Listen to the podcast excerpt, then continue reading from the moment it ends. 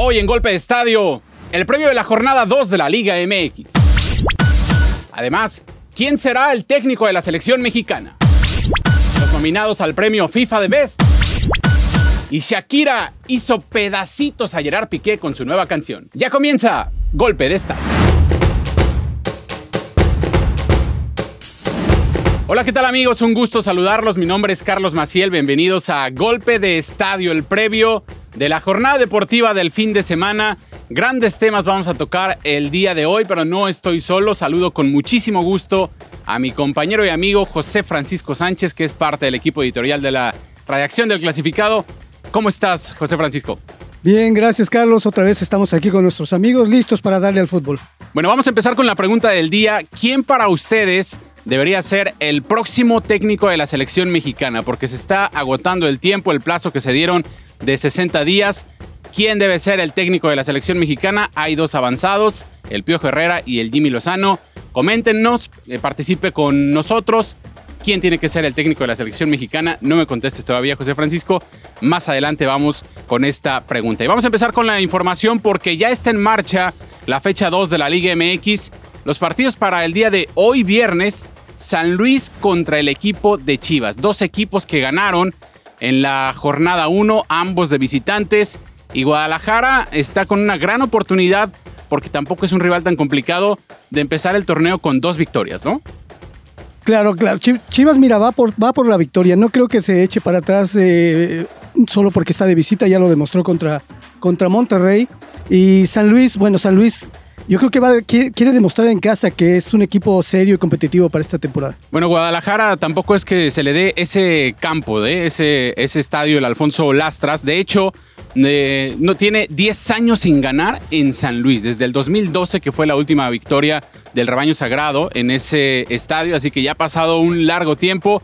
Y también comentar el caso de Santiago Ormeño, lo que le hicieron a este futbolista mexicano-peruano la verdad es imperdonable. Lo que le hizo Guadalajara a este jugador mexicano es imperdonable. A veces eh, se nos hace raro cómo manejan las cosas, porque lo trajo, lo contrataron por una suma importante y ahora de buenas a primeras lo, pues lo echan, lo echan por la puerta de atrás. No sabemos qué va a pasar. Santi Ormeño es un jugador que tiene, que tiene potencial y no, no, quiero que se quede en el limbo, ¿no? Para un jugador mexicano. ¿Quién maneja las finanzas en, Chivas? Es lo que yo me pregunto, porque la transacción de, de Ormeño se dio de esta manera. Grupo Pachuca mandó, bueno, compró a la Chofis López, entonces les mandó a Santiago Ormeño más un millón de dólares. Entonces pierden a la Chofis, que costaba entre 7 y 10 millones de dólares, piden a, Santiago Ormeño, seis meses después o cuatro meses después le dicen, ¿sabes qué? Búscate equipo porque eres la quinta opción de centro delantero, no es cualquier delantero y Guadalajara le urgen goles, es uno de los equipos que menos tantos tiene en los últimos torneos. Claro, no está para desechar un jugador. Correcto. Y la Chofis ya ves que ya ves qué temporada que está teniendo con Pachuca, ¿no? Se revaluó y como que no están sabiendo manejar los negocios de jugadores, eh, compra-venta, préstamos y todo esto. por eso, Por eso digo, ¿quién hace los negocios en Chivas? Porque los hacen pésimo, ¿eh? los hacen muy mal. No solamente juegan mal en la cancha, sino que también las finanzas lo hacen pésimo. ¿Crees que hagan lo mismo con Herbalife, con la compañía que tienen? OmniLife, perdón. pues la verdad es que no sé, prefiero hablar de temas de, fútbol. Venga, dale. y bueno, en otro partido el día de hoy, Puebla contra el equipo de Querétaro. Poco que comentar de estos eh, dos equipos. Y para mañana, Cruz Azul contra Rayados de Monterrey.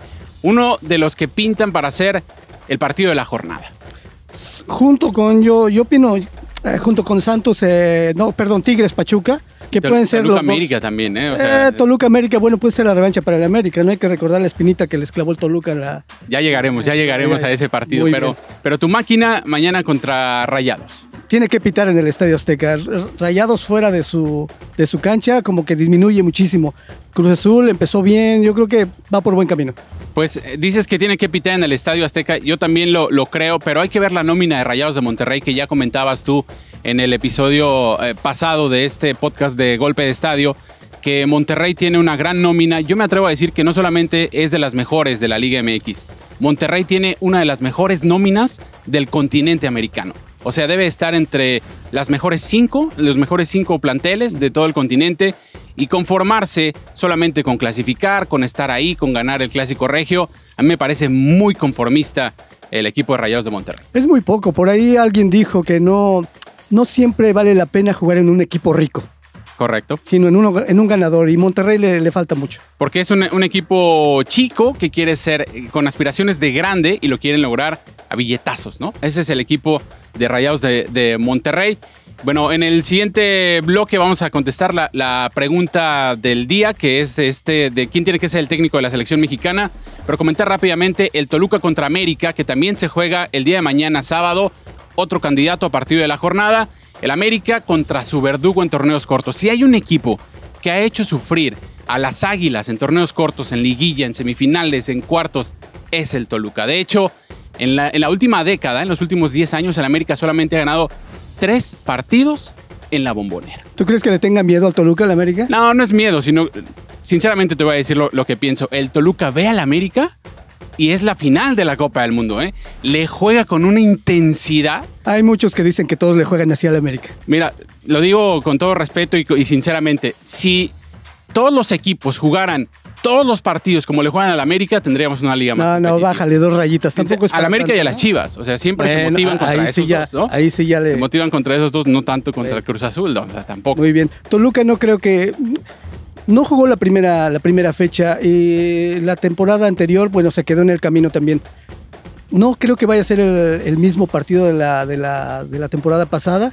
Van a estar equilibradas las fuerzas, yo sé, pero América va a querer sacarse esa espina, ¿eh? Y si pierde el Tano Ortiz, ya le estará llegando la presión, porque no ganar en los primeros dos partidos para las Águilas del América, eso es un foco rojo. Así que Toluca frente a las Águilas el día de mañana. Vamos a la pausa comercial y al regreso estaremos comentando quién debe ser el técnico de la selección mexicana y de la canción de Shakira a Gerard Piqué. Lo hizo pedacitos, José Francisco, ¿eh? También nos vamos a meter un poquito en la farándula, pero eso, eso de pedacitos yo creo que también le va a resbalar un poquito, ¿eh? Te escuché cantándola, o sea, tampoco digas Ah, que pues te está, escuché está pegajosa la canción, ¿no?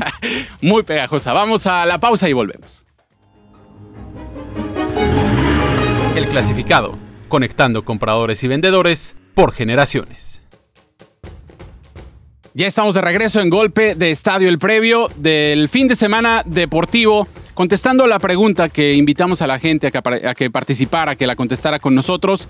¿Quién debe ser el próximo técnico de la selección mexicana?